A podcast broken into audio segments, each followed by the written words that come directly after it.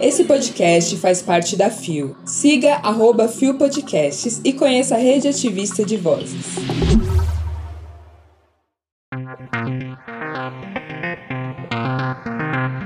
Pesquisa aponta que um quarto dos estudantes dos Estados Unidos se entendem como LGBTQIA. Musical Tatuagem reestreia em São Paulo.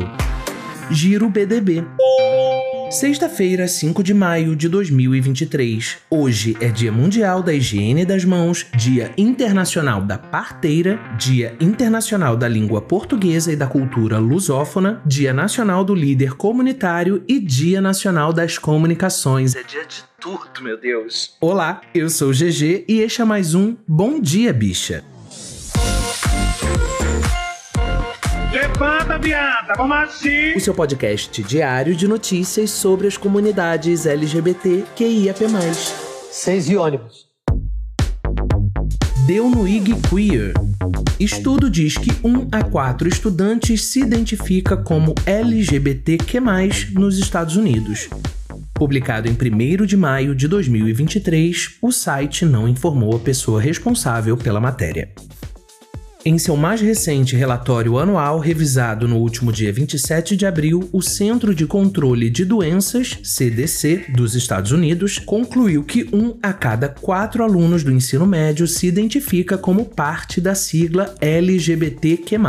Com dados coletados de uma pesquisa realizada em 2021 com 17.508 alunos entre 10 e 14 anos, 75,5% se identificaram como heterossexuais, 12% se identificaram identificaram como bissexuais, 9% como pansexuais, assexuais ou questionadores, e pouco mais de 3% se identificaram como gays ou lésbicas. De acordo com o CDC, o número de estudantes que se identificam como LGBTQ+, aumentou de 11 para 26% entre 2015 e 2021. Segundo a organização, uma das possíveis razões para o aumento pode ser devido à redação em torno de alunos que questionam sua própria sexualidade. Aumentos na porcentagem de alunos LGBTQ+, no YRBSS 2021, sigla em inglês para Sistema de Vigilância de Comportamentos de Risco de Jovens, podem ser resultado de mudanças na redação das perguntas para incluir alunos que se identificam como questionadores. Não tenho certeza sobre a minha identidade sexual. Ou outro. Descrevo minha identidade sexual de alguma outra forma, afirma o relatório. Gente, gay tá ficando cringe mesmo, né? É, gato. O menor percentual da pesquisa, mas as pessoas jovens sabem das coisas porque onde tem gay não tem o quê? Não tem paz. Exatamente. Então gay realmente tem que acabar. Gay e fandom, by the way, aproveitando a plataforma aqui. Abafa. Eu achei, digamos, curioso o fato de que o relatório em questão na matéria foi emitido pelo Centro de Controle de Doenças. tipo, oi? Que porra é essa? E o outro relatório que eles usam como referência é o Sistema de Vigilância de Comportamentos de Risco de Jovens. Mona. Você também se sentiu desconfortável ouvindo? Eu me senti muito desconfortável lendo a matéria para gravar. Trazendo para nossa realidade aqui, esse é um dos problemas da gente, por exemplo, não constar no censo, nas pesquisas oficiais do governo, porque muitas das nossas questões acabam ficando restritas às áreas de saúde, às áreas de segurança, e se por um lado é sempre importante que dados sobre as nossas existências sejam gerados, por outro, isso pode perpetuar estigma, né? Sim, senhora. Faz sentido para você esse questionamento? Deu no Gay Blog. Musical adaptado do filme Tatuagem reestreia temporada em São Paulo. Publicado em 3 de maio de 2023 por David Pazato.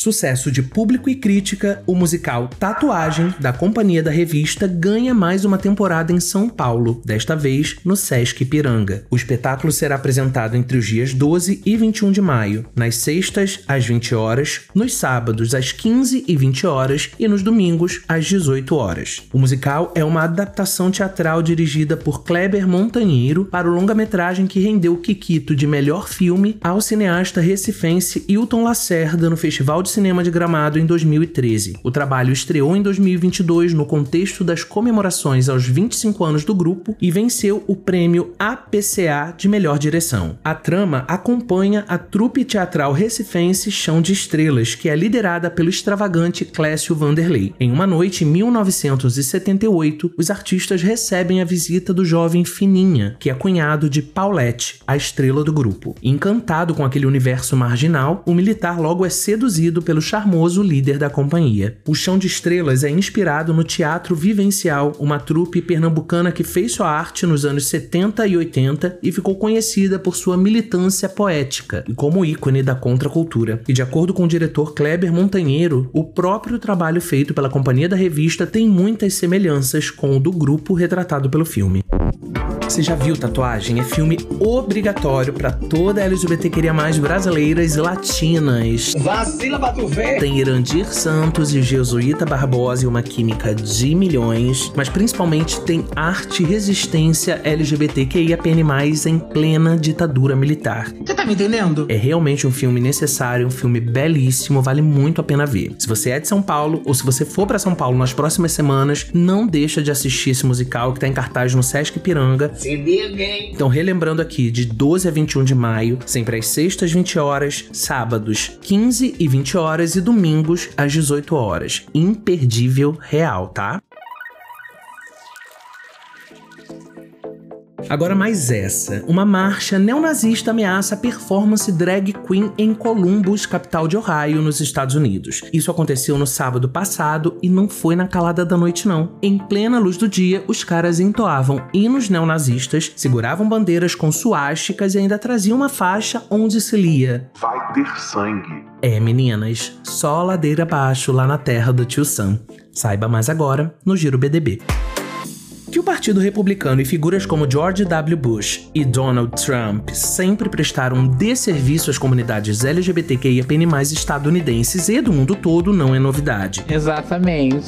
Mas os caras parecem que estão querendo elevar a LGBT mais fobia a outro patamar. Pelo amor de Deus! Essa manifestação neonazista em Ohio não foi a primeira e não será a última. E sempre que você ouvir a argumentação babaca da extrema-direita sobre liberdade de expressão, essa mesma que o ex-presidente fraudador de carteira de vacinação sempre bradou, saiba que eles estão falando é disso, de cometer crimes e atentar contra as nossas existências e a de todas as maiorias silenciadas assim, sem qualquer pudor, sob a luz do dia. Ah, vai tomar no cu vocês, hein? Mas há resistência, seja de grupos organizados, seja de posicionamentos individuais. Ah, querida. E como pessoas aliadas são e serão sempre bem-vindas, não tem como não falar do mais mais da Fórmula 1, o incomparável, lindo, tesão, bonito e gostosão Lewis Hamilton. Babado, maravilhoso, amei. No GP de Miami, que acontece no domingo agora, o Deuso prometeu se manifestar novamente em prol das nossas existências. Em entrevista à BBC Five Live, Hamilton comparou o movimento criado pelos legisladores e pelo governador da Flórida, Ron DeSantis, um dos pré-candidatos do Partido Republicano às próximas eleições presidenciais dos Estados Unidos, ao movimento anti-LGBT da Arábia Saudita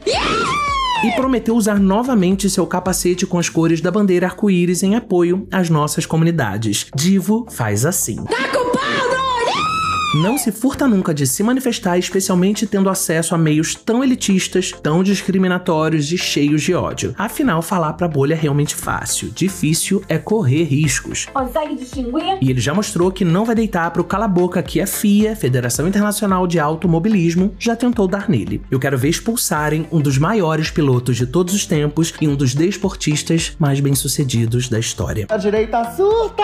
Por aqui, enquanto não viramos as maiorais, seguimos nos organizando e começou ontem o quarto encontro coletivo nacional LGBTQIA+, da CUT, a Central Única dos Trabalhadores.